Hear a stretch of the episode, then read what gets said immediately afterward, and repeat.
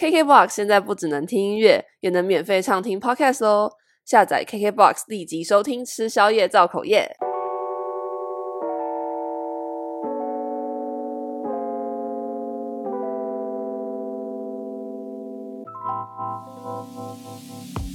嗨，大家好，欢迎收听今天的吃宵夜造口业，我是 Simone。今天这一集呢，我想跟大家聊有关于最近在脸书上面非常红的一篇文章，叫做“喜憨儿饼干”。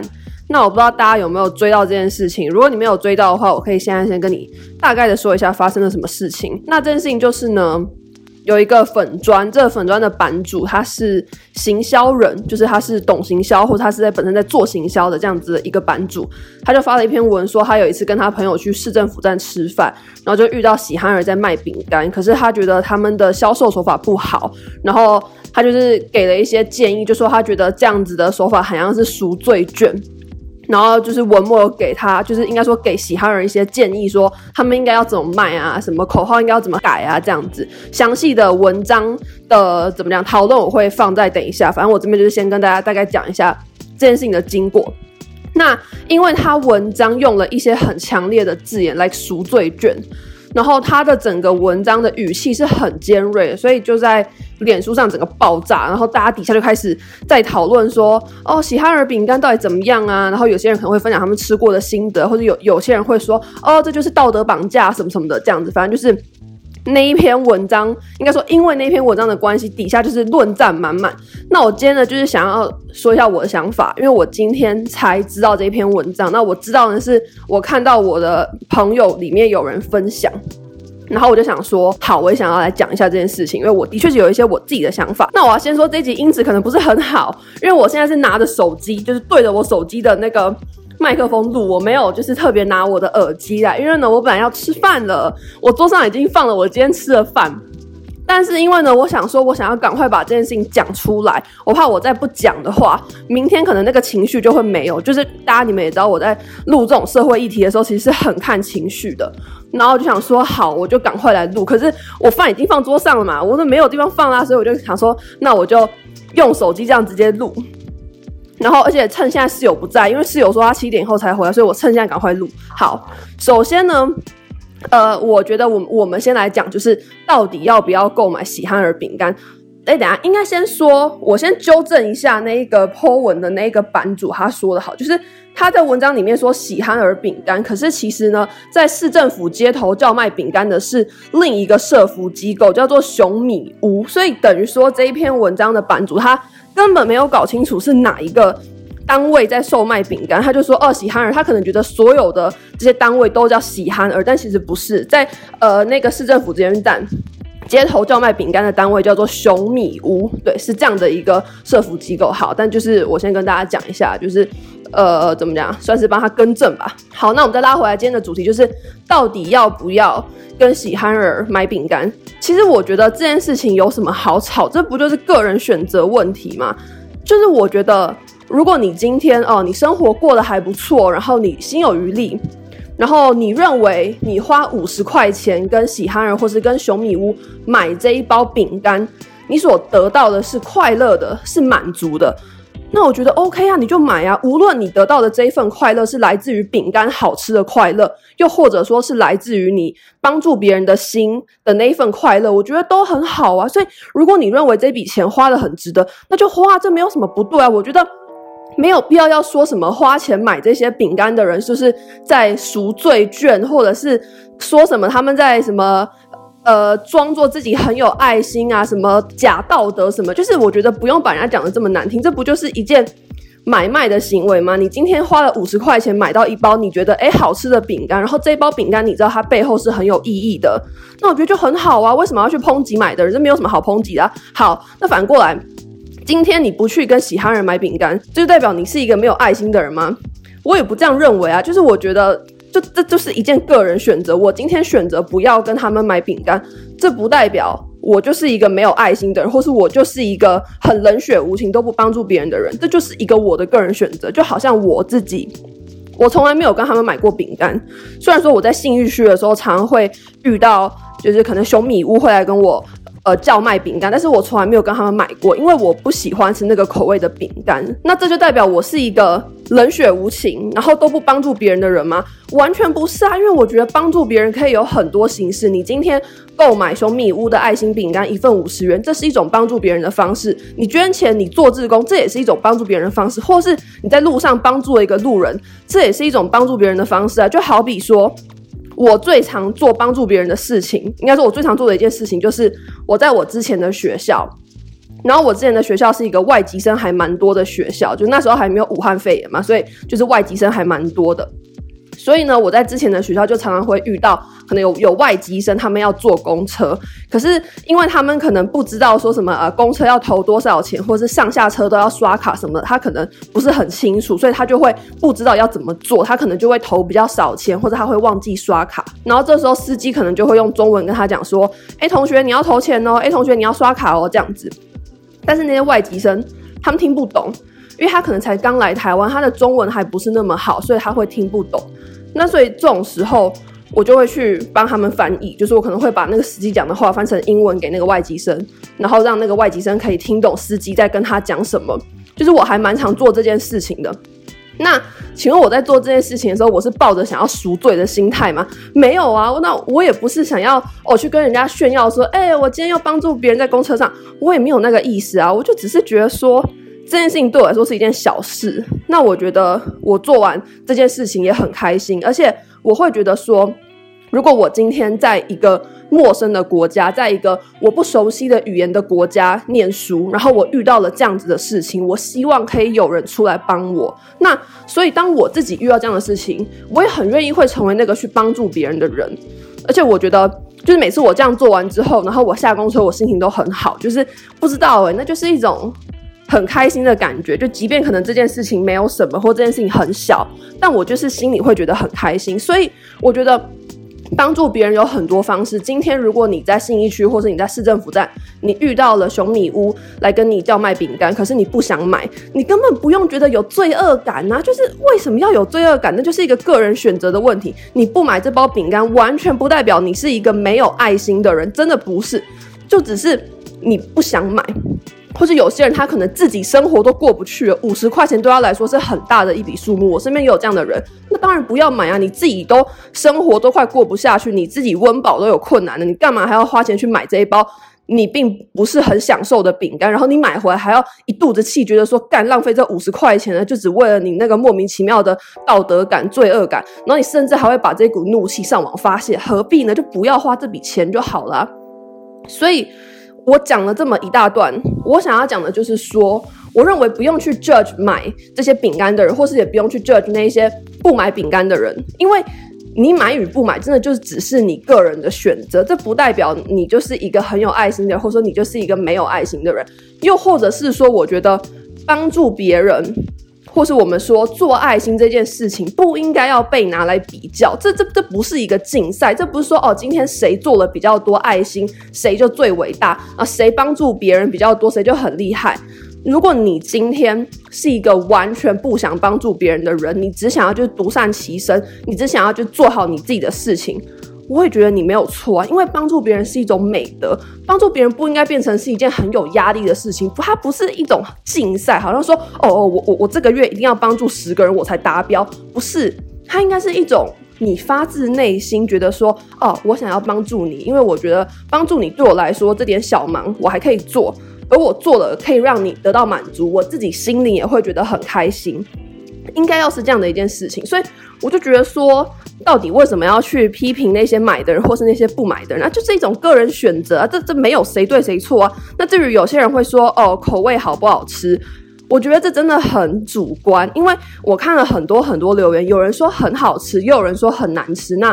不是吃的是同一份东西吗？所以我觉得。口味这种事情太主观，你觉得好吃，可能别人觉得难吃；别人觉得难吃，可能你觉得好吃。就好像我之前不哪一集节目开头，我讲说我在台北吃了一间馄饨面超难吃，可是那间馄饨面生意超好啊，那这件事情不就很奇怪吗？所以我觉得口味这件事情其实也也不用太就是在这边吵来吵去，就是就是这这很主观，每个人喜欢的口味都不一样。好，那接下来我想要讲一下就是。呃，这一篇喜憨儿饼干的这篇文章，就是我想细讲一下我认同还有我不认同的地方，这样子。好，那这篇文章呢，他就是说，他跟朋友到市政府旁吃饭，然后他发现每个路口都有喜憨儿正在那边卖饼干，然后他以为说这些喜憨儿的业绩或者说生意应该会很好，但后来才发现说其实没有，他们业绩少的可怜。然后他说，他听到他们不断的重复喊一句话，说：“大哥哥、大姐姐，爱心手工饼干，快来买哦！”一直喊，一直喊，可是都没有人要停下来跟他们买饼干。然后他就说，他觉得，呃，这一句文案很烂，就是这一句“大哥哥、大姐姐，爱心手工饼干，快来买哦”这句话的文案很烂，因为他说这句话的潜台词就是指说，我不卖饼干，我卖的是爱心税，这样子。然后他就说，这也是他讨厌喜憨儿烘焙的原因，因为他觉得感觉是把喜憨儿当乞丐在用，同样是卖惨在贩售爱心税，可是买的人不会因为那个饼干有多好吃才买，而是因为赎罪券的概念所以才买。然后他觉得对一般人来说，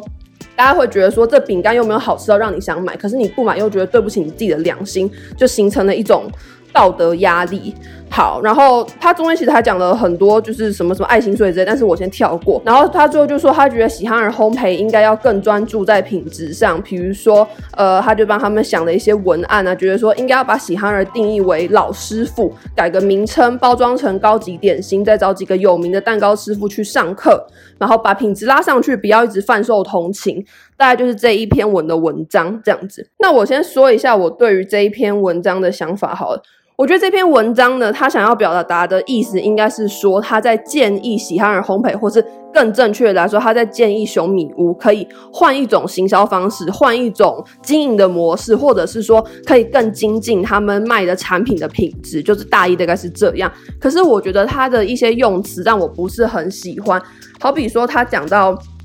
呃赎罪券，然后什么道德压力啊，然后爱心税，可是这会让我觉得。就是为什么只是买一个饼干就会变成赎罪券？而且讲真的，今天没有人逼你买啊，也也没有人要给你扣上道德压力的帽子。今天又不是说你走过熊米屋，或是你走过喜憨儿旁边，然后你没有买饼干，他们就会大喊说：“哎、这边有一个男的没有给我买饼干，大家快来公审他。”他没有这样讲，所以基本上就是这一篇文章所谓的道德压力，其实就是你自己给你自己的。那我前面已经讲过了，我不认为你不买饼干需要有什么道德压力，因为那就是一个选择的问题。你今天可以有很多种帮助别人的方式，你根本不需要因为你没有买饼干而觉得愧疚，而觉得有罪恶感。所以简单来说，你你只是你的这个道德压力是你自己给你自己的，我会这样子觉得，因为像我就不会有这种罪恶感呢、因为我知道我自己不会因为不买这包饼干，我就是一个冷血无情或者不帮助别人的人。所以我没有什么好罪恶感的啊，那那我我是不懂这样的道德压力是怎么来的，就是我不知道。好，反正这是这篇文章第一个我觉得我不是很认同的地方。然后再来呢，呃，他这篇文章就是给了喜憨儿饼干一些行销上的建议嘛，比如说把它的定位改成老师傅，改包装啊，然后呃提升品质什么什么的。那我觉得可能就行销的角度来说，这样是一个好的方式。我是指单就行销的角度来说，但是。我觉得他忘了一件事情，就是喜憨儿烘焙坊，或是说熊米屋这一些在里面做饼干、做糕点的这些员工、这些小朋友，他们是学习能力比较弱的一群人。请注意，我这边说的是学习能力比较弱，因为我有看到有一些文章或者有一些人的留言会直接说什么：“哦，他们就是一群比较不正常的人呐，你可不可以不要用这种高标准检视？”但是我会觉得说什么叫做不正常的人，就是。我不喜欢听到“正常”这两个字，因为我会觉得什么样的标准就叫叫做正常。今天别人学习能力比较弱，这就是不正常吗？那你又是正常吗？我又是正常吗？我也有学习能力很弱的事情，那请问我就是不正常吗？怎么样去定义正常？所以我不是很喜欢听到别人去批评别人说你是一个不正常的人这样子。好，那拉回来。所以我刚刚说，喜憨儿烘焙坊或者是熊米屋的这些员工、这些小朋友，他们是学习能力比较弱的一群人，所以一些简单的动作，可能喊几句口号叫卖，可能在包装上面贴贴纸，把包装包起来，或者是呃把饼干揉成面团啊、筛粉啊这一些过程，对他们来说，他们可能是要花很多很多时间去学习、去背诵，才能够做好的。所以我觉得这篇文章有一个最大的问题，就是他把一些可能。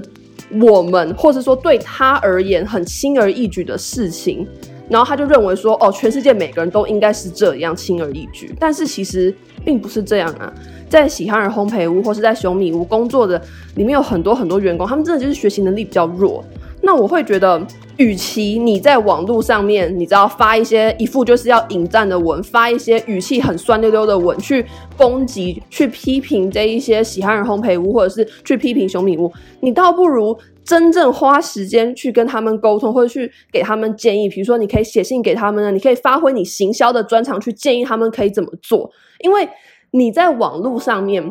发这些文章，其实并不会让这件事情变好。就是我觉得这个写文章的人真的太自以为是，他他真的觉得说，就是对他来讲轻而易举的事情，别人也很简单做到。可是他不知道，真的有很多喜憨人对他们来说，可能他们要在路边顺畅的讲完一句话，或是他们要呃给跟他买饼干的人钱呐、或是找钱给他算数啊，这个动作他们都是要经过很多很多的时间去学习才可以做到的。那。虽然你也可以很无情的讲说，哦，没有人有义务要去理解，呃，你的学习不足，没有人有义务要去体谅你，这样讲也没错。但是我会觉得说，我不想要生活在一个这么冷血无情的世界。所以，当我在面对可能学习能力比较弱的人，然后他们很努力、很努力的做出一样东西之后，我觉得。我不会用这么酸的方式去给建议，就是我觉得你应该要用可能鼓励或是建议的方式去代替那一些很尖锐的批评。就好比我自己也有我学习能力很弱的的地方，或是的的科目。那如果我今天做完了这些事情，我也会希望对方可不可以。不要用这么尖酸刻薄的方式来对我说话。这当当然，这些都只是我的想象，对方没有理由要去理解我的这一些弱点。但是我会觉得说，就是如果你真的希望熊米屋，你真的希望喜憨儿烘焙可以变得更好，你要做的应该是实际去运用你的专长给他们建议，而不是在网络上面发一堆引战的文，什么什么赎罪券。还有什么爱心税？还有什么道德压力？就是我不知道哎、我觉得我会很不忍心做这件事情哎、就是我会觉得说，我今天可以有一些能力，其实真的是我很幸运。好，比如说我有把话好好说完的能力，我有组织这些语句的能力，我有逻辑思考的能力，这一些其实都是很幸运、很幸运的东西，因为不是每一个人都有这样的能力。你不能够这么自以为是的，就是去觉得说，哦，你你有的这一切，别人也会有。我觉得不能这样。虽然说我也有讲啊，没有人有义务要去理解别人的这些不充足，但是我相信不会有人希望生活在一个这么没有人情味，或者是说这么冷血，大家都这么冷漠的一个地方。所以。嗯，我整篇文章看完，我就是觉得说，当然喜憨人烘焙或者熊米屋一定有他们做的不充足的地方，一定有，或是说他们的叫卖方式啊，其实没有办法达到他们想要的业绩，就是一定有一些错误的方式。但是我看完这篇文章，我就会觉得，简单说就讲话不用这么难听啦，我觉得太自以为是了。就可能他他真的觉得说他自己拥有的这些技能是每个人都会有的吧？哦，他有把想法打出来的能力，他有行销的能力，他可能觉得说哦，其他人也应该都会有，你知道，每个人都应该要有。但是事实就不是这样啊。那如果你真的这这么 care 的话，你应该就是自己去联络这些社福单位，或是联络这些机构，然后你。把你的想法建议给他们，你实际的去告诉他们，去帮助他们，这真的远比在网络上发那一些引战文来的有意义多了。好，这就是我的想法对于这件事情。那呃，我其实不知道我自己讲的好不好，就是因为我没有写任何稿子，可是我有不断的在我的脑海里面把我想要讲的东西顺过去，只是我不知道就是讲出来好不好，因为我没有写稿子。但总归就是，呃，结论啦，就是说，我觉得不用去攻击买的人，也不用去攻击不买的人，因为买的人并不是抱着赎罪的心态买的，他们就是只是想要吃饼干。那就算他是抱着做爱心买的，那又怎么样？这这这有什么好批评？为什么要去批评别人的消费方式？我不懂。好，那如果不买的人，也不用自己给自己什么道德压力，就是真的也不用，那就是一个选择的问题啊！你干嘛自己想那么多啊？我觉得不用想那么多，欸，诶好，就是这样。那再来就是再套到这篇文章，我觉得如果你真的这么在乎喜憨儿烘焙，你真的这么在乎熊米屋，你想要给他们建议的话，你应该要